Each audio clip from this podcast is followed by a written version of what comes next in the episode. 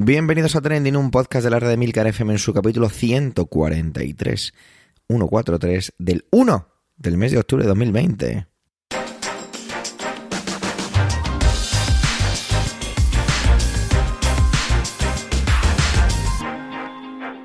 Trending es un podcast sobre lo que pasa, sobre lo que ocurre, sobre las noticias que pueblan las redes sociales.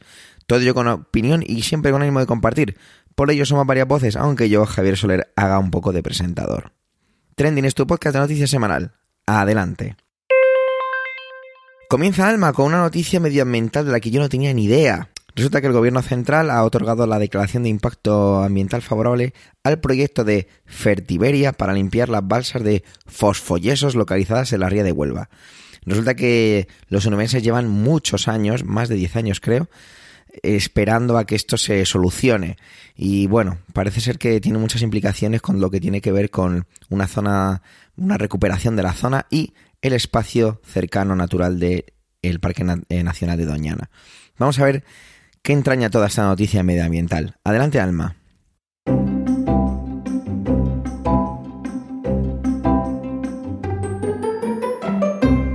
Buenos días, buenas tardes, buenas noches. Hoy desde un rinconcito del sur barro para casa y vengo a hablarte de una noticia medioambientalmente bastante trascendente para mi provincia, para Huelva. Y aunque se trata de una cuestión muy localizada, porque hablamos de una noticia que afecta principalmente a la ciudad de Huelva, sí que viene a reflejar lo abandonada de la mano de Dios que está esta provincia en muchos sentidos y cómo choca su vocación verde con ese referente a nivel europeo que es el Parque Nacional de Doñana, con una realidad en la que la contaminación es bastante protagonista. la noticia en cuestión saltaba el pasado martes 29 de septiembre y es que el gobierno daba al fin luz verde a la declaración de impacto ambiental, la DIA, al proyecto de la empresa Fertiberia para llevar a cabo la limpieza de las balsas de fosfoyeso. Bueno, contextualizo un poco para quien no conozca esta problemática, que es una de las principales preocupaciones medioambientales para muchos onubenses. Los fosfoyesos son el residuo resultante de la producción industrial de ácido fosfórico son un residuo blancuzco que contiene concentraciones naturales de uranio y de radio. Bueno, sobra recordar que se trata de dos sustancias que no solo contaminan el medio ambiente, sino que además son peligrosas para la salud humana. En los años 60, el régimen franquista promovió la instalación de un polo químico en la ciudad de Huelva, en un lugar donde confluyen los ríos Tinto y Odiel y que se conoce por los locales como la Punta del Sebo. El objetivo del polo era promover el desarrollo y el empleo en la ciudad, bueno, y también en los municipios colindantes como Palo de la Frontera o San Juan del Puerto. Como su propio nombre indica, el polo químico pues, empezó a albergar empresas cuya actividad estaba muy centrada pues, en las industrias básicas, en la química y energética. Una de las empresas que se asentaron en el polo en el año 1968 fue Fertiberia, que inició su actividad de producción de fertilizantes fosfatados con una materia prima que extraían del Sáhara Occidental que mm, no recordemos bien, por aquel entonces pues pertenecía al era territorio español. El proceso para producir abonos agrícolas que realiza Fertiberia pasa por la fabricación de ácido fosfórico por la vía húmeda. Es decir, se mezcla el material, que es una roca sedimentaria llamada fosforita, con ácido sulfúrico y el resultado es por un lado el ácido fosfórico que se emplea para el abono y por otro el fosfoyeso. Bueno, pues durante décadas los fosfoyesos se han estado almacenando al aire libre en una zona de marisma, ocupando hectáreas y hectáreas de terreno junto al río Tinto, tanto, bueno, son tan grandes que casi igualan la extensión de la ciudad y son visibles desde Google Earth. El año 2004, un informe del CSIC reveló que la ría de Huelva que en la ría de Huelva, perdón, existían elementos radioactivos tales como el uranio 238, uranio 235, radio 226, polonio 210 y plomo 210, además de radón 222, bueno, y en concentraciones más elevadas de lo permitido por la legislación. Además de esta contaminación radioactiva, Cabe recordar que al encontrarse en una zona de marisma, todos estos elementos se filtran hacia el río y también, pues evidentemente van hacia el mar. Y en zonas donde el agua de las balsas eh, se va evaporando, pues se va quedando un polvo blanco eh, contaminante que queda a merced del viento. De hecho, hay quien apunta, incluso algunas investigaciones, a que esta eh, es una de las causas de la alta incidencia de algunos tipos de cáncer en Huelva y también de la gran cantidad de dolencias pulmonares que sufren sus ciudadanos. Bueno, pues en el polo químico no solo existe Feltiberia y sus basas de fosfoyeso, también existen refinerías, centrales de ciclo combinado, bueno, y otras empresas eh, que están muy cuestionadas por organizaciones medioambientales. Todo esto ocurre a muy pocos kilómetros del que se considera uno de los pulmones verdes de Europa, que es el Parque Nacional de Doñana, también eh, nombrado Reserva de la Biosfera. De hecho, si vas conduciendo por la carretera que une Huelva con Matalascañas y que discurre de forma paralela a la costa, podrás ver eh, como de un paisaje industrial propio de una película futurista se pasa a uno de pinares, que son los que caracterizan eh, Doñana. Es cierto que desde finales de, los 90 la actividad del polo químico ha ido, cesando y gran parte de esa zona se ha ido recuperando poco a poco pues para la ciudadanía onubense, al tiempo que la legislación en materia medioambiental pues ha ido endureciendo en nuestro país. Pero es que además a ello se ha sumado eh, la movilización ciudadana, que pasó de defender con uñas y dientes el polo químico, porque era la fuente de ingresos de muchísimas familias de la ciudad, a plantearse cómo de nocivo estaba siendo para su salud. Y de ahí surgió precisamente un movimiento conocido como Mesa de la Ría, que llegó a convertirse en bueno, un partido político local, años después. En 2010, Fertiberia dejó de verter fosfoyeso a las balsas y comenzó los trabajos para su recuperación, después de años de presión social y ultimátum judiciales pues, para que llevara a cabo precisamente esa recuperación del terreno y la limpieza de todos los residuos que había ido almacenando impunemente al aire libre.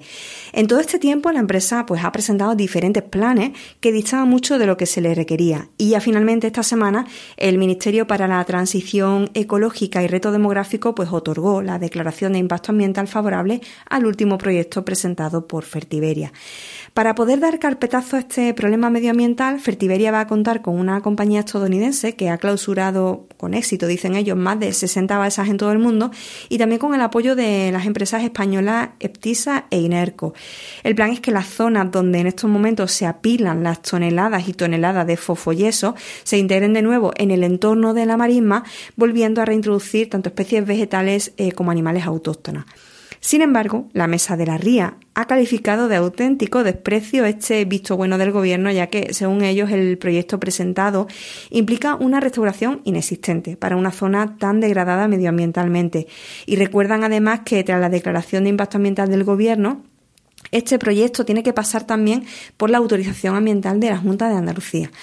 En fin, más de una década esperando para poder solucionar un problema ambiental y de salud pública y los onubenses siguen esperando.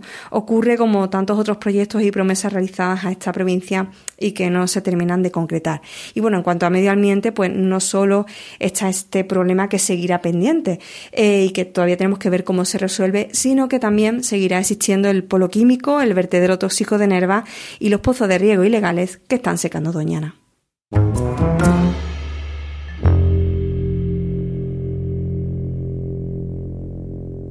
Grandísimo trending. La Audiencia Nacional absuelve a los 34 acusados por la salida a bolsa de Bankia. Pues de esto no viene hablar Antonio. Bueno, de esto, pero desde el punto de vista de la presunción de inocencia. Vamos a ver cómo lo enfoca. Adelante, Antonio.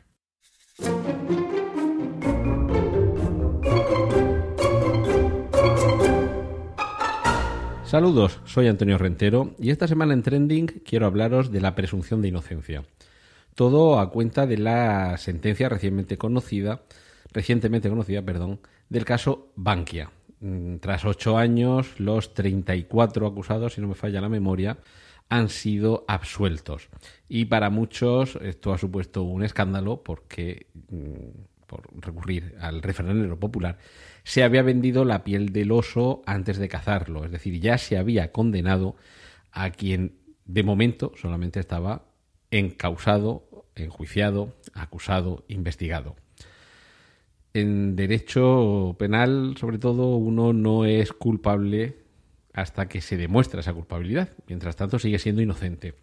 Y sí que es cierto que en muchas ocasiones hay muchos indicios sobre eh, lo que en derecho penal se llama indicios racionales de criminalidad que nos llevan a pensar que unos hechos se han producido de una forma determinada y que quien los ha cometido puede ser culpable. Pero esas son circunstancias que debe valorar el juez, debe atenerse a las pruebas, cada una de las partes debe alegar, por un lado, el principio acusatorio, el principio te acusan y tú ya después te defiendes si puedes y, a partir de ahí se establecerá, si no la verdad, por lo menos si la verdad judicial, que es aquella que se puede demostrar ante un juzgado o ante un tribunal, y ya será el juez o los, los jueces o magistrados o el Senado, perdón, el Senado, el jurado, quien emite su veredicto. Pero aquí, con la llamada también pena de telediario, esta que permite que durante, en este caso, ocho años se haya estado poniendo en el foco de la noticia a una serie de personas, una serie de comportamientos, y todos hayan o hayamos emitido nuestro veredicto previo, lo que se está haciendo es un daño precisamente a ese principio de la presunción de la inocencia y esto tiene una compensación bastante complicada porque en este y en otros muchos casos hay quien pasa un auténtico calvario por verse no ya acusado, sino condenado de antemano. En este caso, algunos en su momento ya pensábamos que aquí había algo raro, desde luego, pero que en un proceso como el de Bankia, en el que había una supervisión por parte de los organismos reguladores, de la Comisión Nacional del Mercado de Valores, la Comisión de Competencia o el mismo Banco de España, en fin, podía haber algo que, estuviera menos mal de lo que sería deseable, pero desde luego una salida a bolsa de una entidad bancaria suele tener más de uno y más de dos que están por encima supervisándolo. Y sí que es verdad que puede haber eh, alguna cuestión, como, digo, mm, no tanto irregular como sí un poco sospechosa, pero ya digo, mm, cuando algo está tan supervisado parece muy complicado que los supervisores dejen pasar algo por alto. Y ojo, si eso sucede, el problema lo tenemos no en el que se salta la ITV con el coche trucado, sino con la propia ITV que pasas por delante, hace la vista gorda y deja que te vayas a la calle con el coche trucado. No parece que sea el caso, pero en cualquier caso, durante, durante ocho años, como digo, ha habido pues eso, hasta 34 personas que estaban acusadas que sean a las que se ha condenado de antemano y no se ha mm, respetado en muchos casos su presunción de inocencia. Y esto, la consecuencia la tenemos ahora, en que hay muchos que no eh, admiten el resultado de esta sentencia porque ya habían eh, emitido la suya de antemano. Y creo que eso es eh, un problema grave el que tenemos, porque una cosa es emitir una opinión alegremente, todos tranquilos, hablando con nuestros amigos en la, en la barra del bar, y otra es que esa opinión se, se convierta en, opinión publicada, en, información que trasciende de los medios de comunicación para crear un estado de opinión. Y al final se genera un convencimiento de que las cosas son como alguien cree que son porque expone su su no sé su, su perspectiva su punto de vista y resulta que no es el juez. No tiene las pruebas que tienen los jueces no tiene el acceso no tiene el criterio y dejo para el final lo mejor que puede existir el, convencimiento o el criterio contrario, que eso es lo, bonito, creo yo, del derecho, que es que puede haber no dos, sino múltiples eh, opiniones, múltiples perspectivas desde las que abordar cualquier asunto y que se pueda discutir cualquiera de ellas. Otra cosa es pretender que solo existe la verdad que tú enuncias y que no existe ninguna más. Con lo cual, aquí llega el problema cuando no aceptas el veredicto de la realidad, en este caso, el veredicto de los jueces. Y eso es todo, eso es lo que quería compartir esta semana con vosotros aquí en Trending. Os dejo con los contenidos del resto de mis compañeros. Un saludo de Antonio Rentero. Saludos, soy Antonio Rentero y en Trending hoy quería abrir una página local porque estamos en ocasiones eh, haciéndonos eco de noticias de ámbito nacional, eh, europeo o internacional y en ocasiones nos perdemos, eh, perdemos de vista lo que sucede muy cerca de nosotros. Eh, os resumo en, unos pocos segundos. Eh, estoy en plena mudanza volviendo a una casa que compré hace 15 años, de la que en su momento me fui a vivir a una urbanización hace 10 años. Y ahora vuelvo y está situada en la pedanía de Puente Tocinos, una pedanía que está en la localidad de Murcia y está a la entrada, justo al, comienzo. De hecho, puedo llegar andando al centro de Murcia, que lo tengo a dos o tres kilómetros en línea recta. Pues bien, la cuestión es que mientras estoy estos días haciendo la mudanza, aunque ya empecé hace tiempo a llevar cosas, pero estos días estoy ultimándola, hay un par de noticias que han eh, salido en los medios locales, alguna de ellas ha trascendido a medios nacionales y que han sucedido, como la, película de, de Vino Paul Borde, eh, eh, sucedió cerca de su casa. En este caso, hace dos días se detuvo a un señor a quien se había sorprendido, y no era la primera vez, tratando de abusar sexualmente de un pony. Literalmente lo detuvieron con los calzones bajados. Que esto, a ver, no quiero hacer demasiada mm, broma ni chanza de lo que no deja de ser un, abuso a un pobre animal inocente que no tiene por qué soportar eh, este trato, pero reconoceréis que tiene su vertiente humorística esta noticia, como las tienen otros muchos sucesos más o menos luctuosos. Ya había un filósofo griego que decía que lo más divertido que se podía ver era a tu mejor amigo cayéndose del tejado de su casa tiempos en los que los tejados de las casas eran casas de uno o dos, pisos de altura como mucho y la caída tampoco, tampoco se mataba, simplemente se hacía pupa. Eh, es un poco esa mezcla entre el Eros y el Thanatos. Esta reflexión quiero también que vaya un poco por ahí.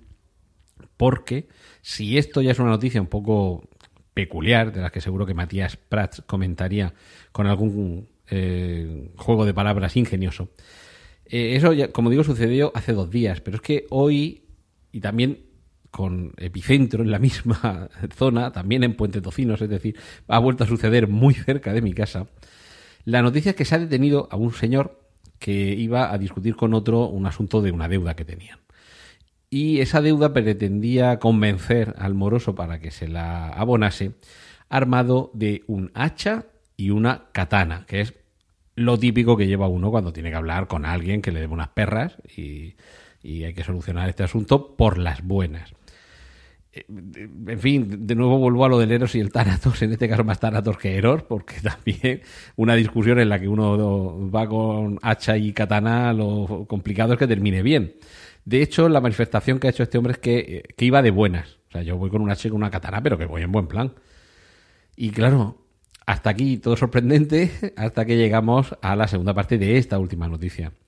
Y es que el, moroso le estaba esperando armado, atentos, ¿eh? porque no hay ningún error, yo por lo menos en las noticias que, he podido leer esta misma tarde, es lo que ponía, estaba esperándole armado de una tapa de alcantarilla. No es una tapa de un frasco hecho también en la localidad cercana de Alcantarilla, aquí en Murcia, sino una tapa de una alcantarilla, del sistema de alcantarillado municipal, que como arma arrojadiza o defensiva, desde luego tiene poco rival.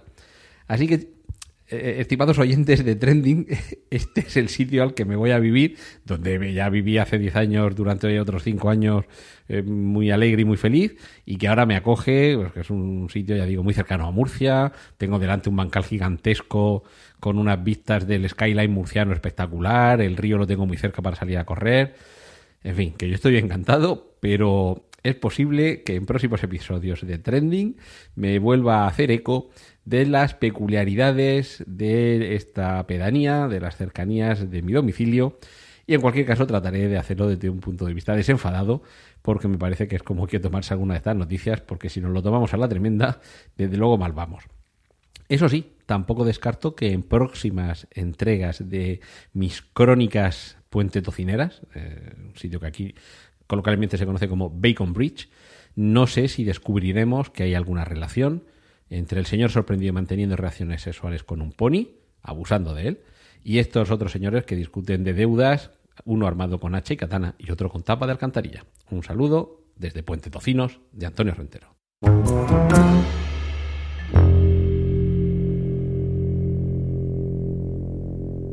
Emilka se despide de uno de los grandísimos, de Kino.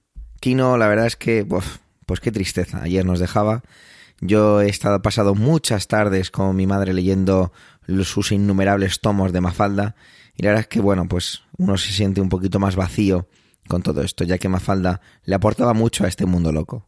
¿Qué le vamos a hacer y cuánto lo vamos a echar de menos? Adelante, Milcar.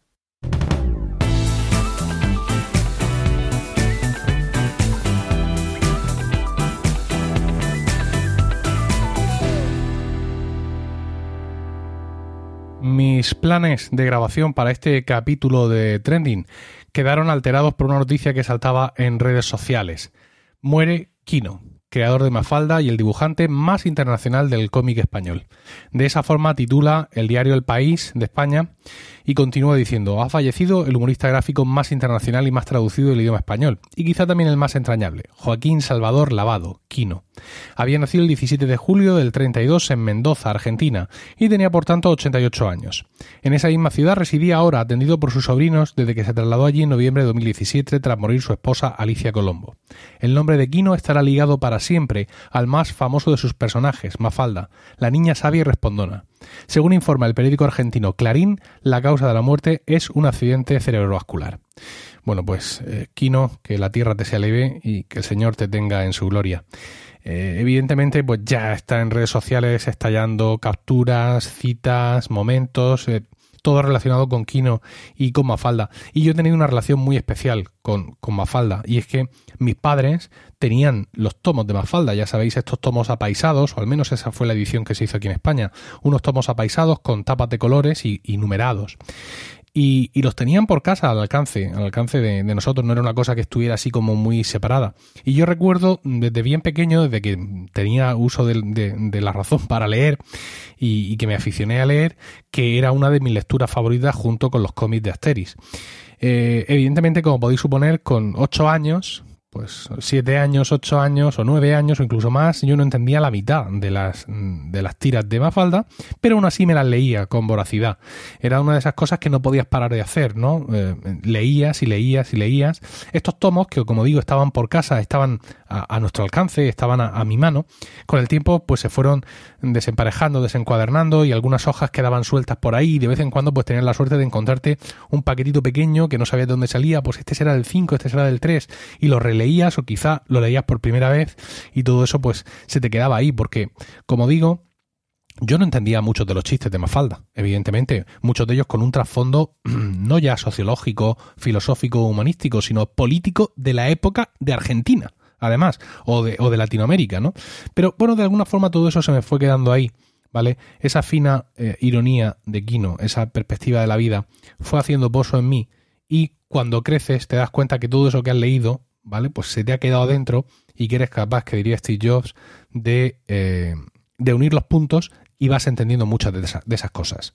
Los puntos de vista de, de, Mafalda y de sus amigos, tan estereotipados, tan concretos, forman parte de mi bagaje cultural, por así decirlo, y, y siempre, continuamente, estoy citando alguno de ellos o citando alguna de las frases de, de, de esas de esas viñetas y algunos de sus puntos de vista tan peculiares y en ocasiones tan distintos entre ellos. Por ejemplo, es un recuerdo de hace ya algunos años cuando eh, Mercadona sacó un sistema que se llamaba SPB, siempre precios bajos.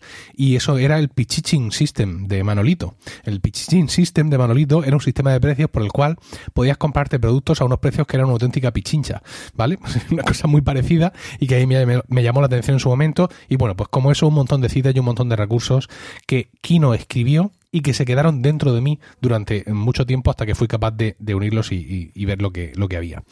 Eh, dejar atrás los cómics de Mafalda es una de las cosas que lamenté mucho de dejar la casa de mis padres, ¿no? Es decir, cuando te vas de casa de tus padres, pues abandonas, aparte de tus padres, eh, pues las comodidades de una casa que ya está en marcha y te vas, pues más o menos en precario, a vivir tu, tu propia vida, ¿no? Y el, el, no tener esos cómics ahí a mano era una de las cosas que, que, echaba de mano y así se lo comentaba a mis padres. Así las cosas, ellos le pidieron a sus majestades los Reyes Magos que rellenaran este hueco en mi vida y en una de las, de las, de las primeras noches de Reyes, después de, de, de salir del hogar paternal, me regalaron el libro Todo Mafalda, ¿no? Un tomo gigantesco que recopila ya en un formato amplio, en un formato superior a la 4, en un libro muy pesado, eh, con un papel de mucha calidad, con una portada dura, todo la publicación de Mafalda, incluida pues viñetas conmemorativas, las viñetas con las que adornaba las portadas de los de los de los de, de, estos volúmenes, de estos tomos pequeños que yo decía, cosas que hizo pues, para eventos concretos, etcétera.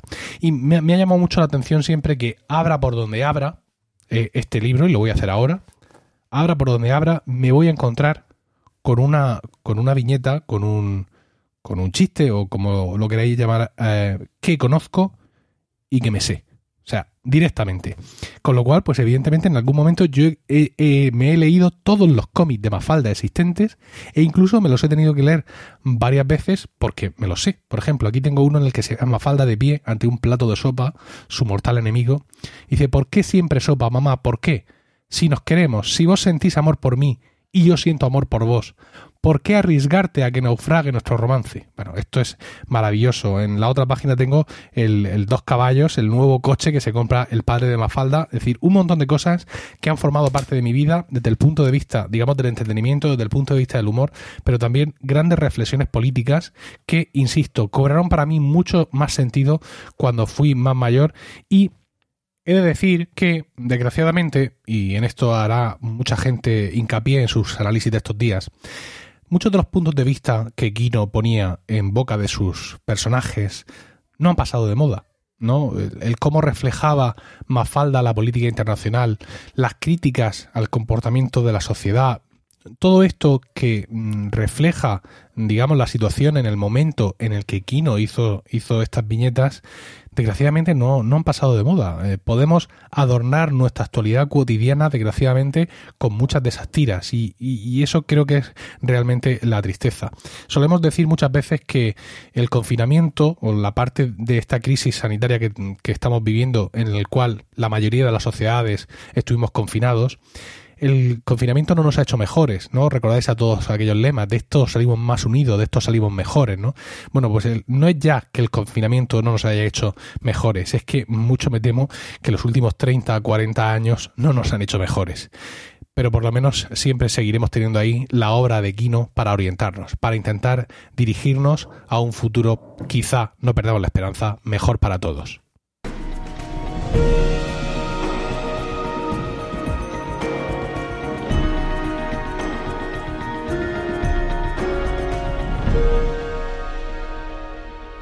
Seguro que ser ministro pues no es fácil, al igual que no lo es ser fontanero, ingeniero, médico, mecánico, maestro, carpintero, lo que sea, ¿no?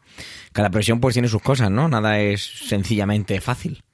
Aunque, bueno, quizá he empezado mal en esta intervención, porque yo creo que no debería ser considerada o no puede ser considerada una profesión ser ministro, ¿no?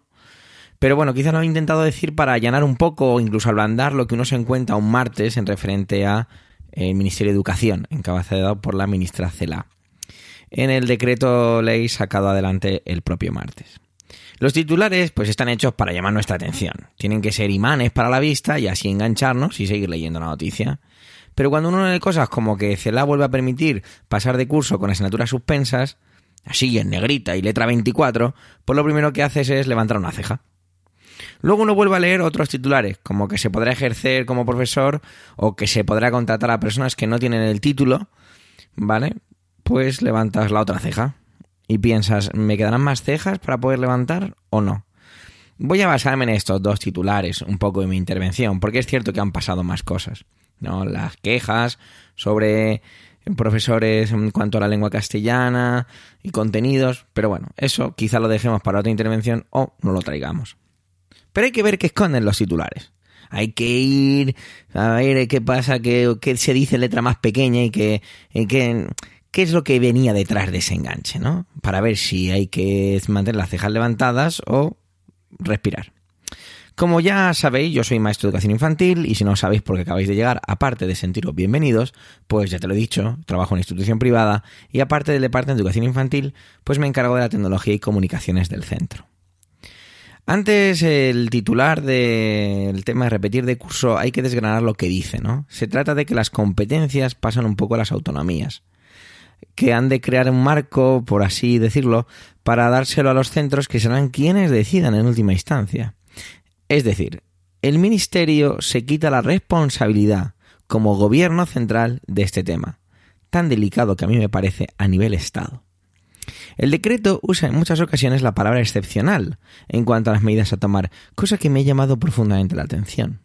Vamos a rescatar uno de los párrafos que aparece en varias noticias que he leído de varios medios, ¿no? Y dice, abro comillas, las administraciones educativas podrán autorizar la modificación de los criterios de evaluación previstos para cada curso y en su caso y en su caso materia, con el fin de valorar especialmente los aprendizajes más relevantes e imprescindibles para la continuidad del proceso educativo y la capacidad del alumnado para aprender por sí mismos y para trabajar en equipo, y en caso del bachillerato, para aplicar los métodos de investigación apropiados. Cierro comillas. Bueno, vale, un párrafo más de un decreto ley, ¿no? Pero la cosa no se queda ahí. Y es que se podría llegar a obtener el título de bachillerato sin tener todas las asignaturas aprobadas. ¿Cómo es esto posible? ¿No estaríamos devaluando el propio título de bachillerato?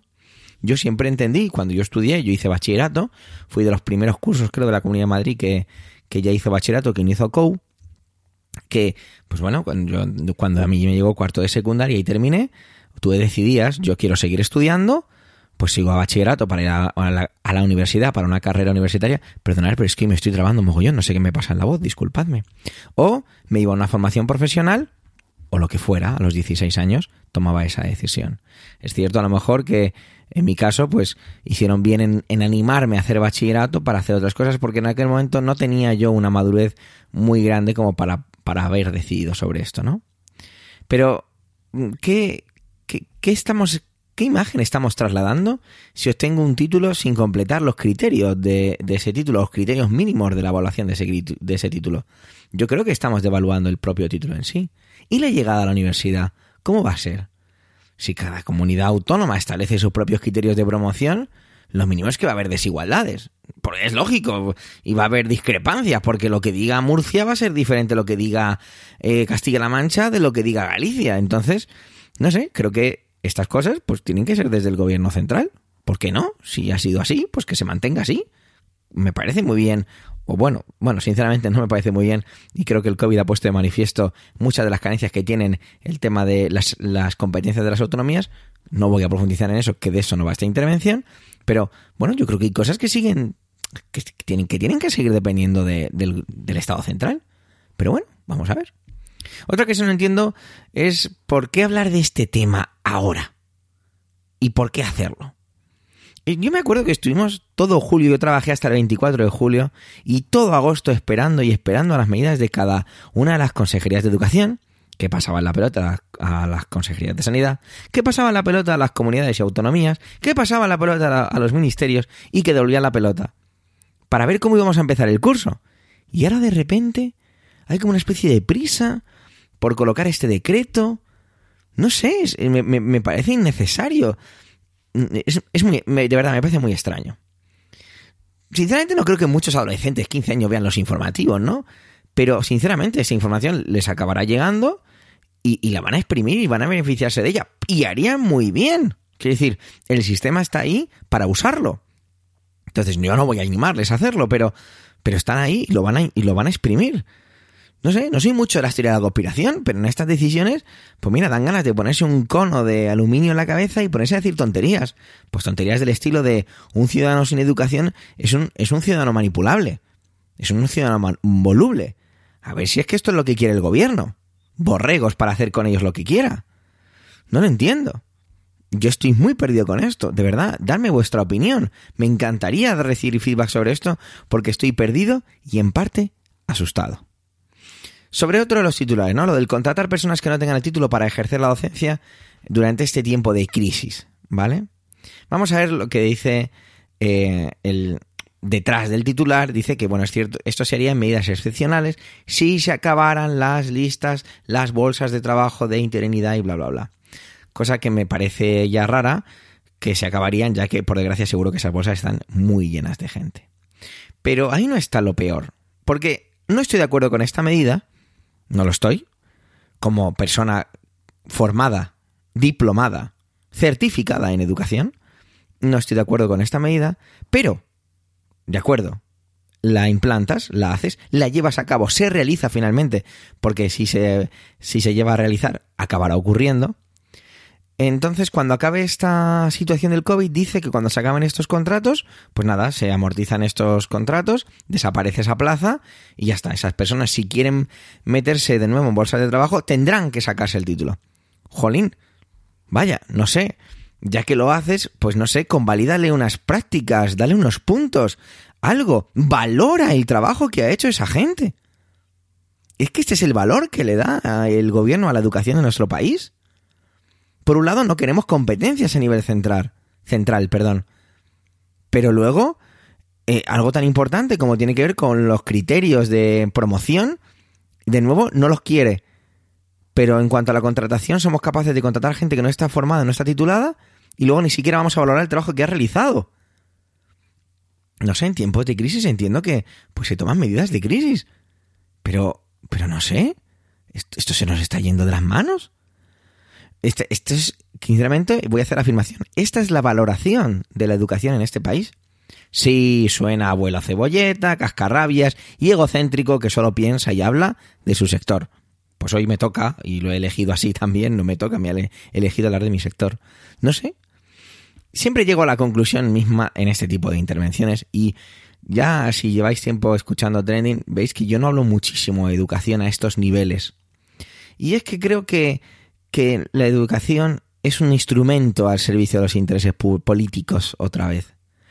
Y empieza uno a plantearse, ¿es que acaso queda algo que no sea politizable? ¿Que no esté manchado y que no sea susceptible de ser utilizado por la política? Pues no lo sé. Pero yo desde luego empiezo a creer que no. Gracias por vuestro tiempo, gracias por querer escucharnos en este capítulo centésimo cuadragésimo tercero. Los comentarios siempre nos aportan enriquecimiento, no dudes en dejarlos en emilcar.fm barra trending. Un saludo y hasta la semana que viene.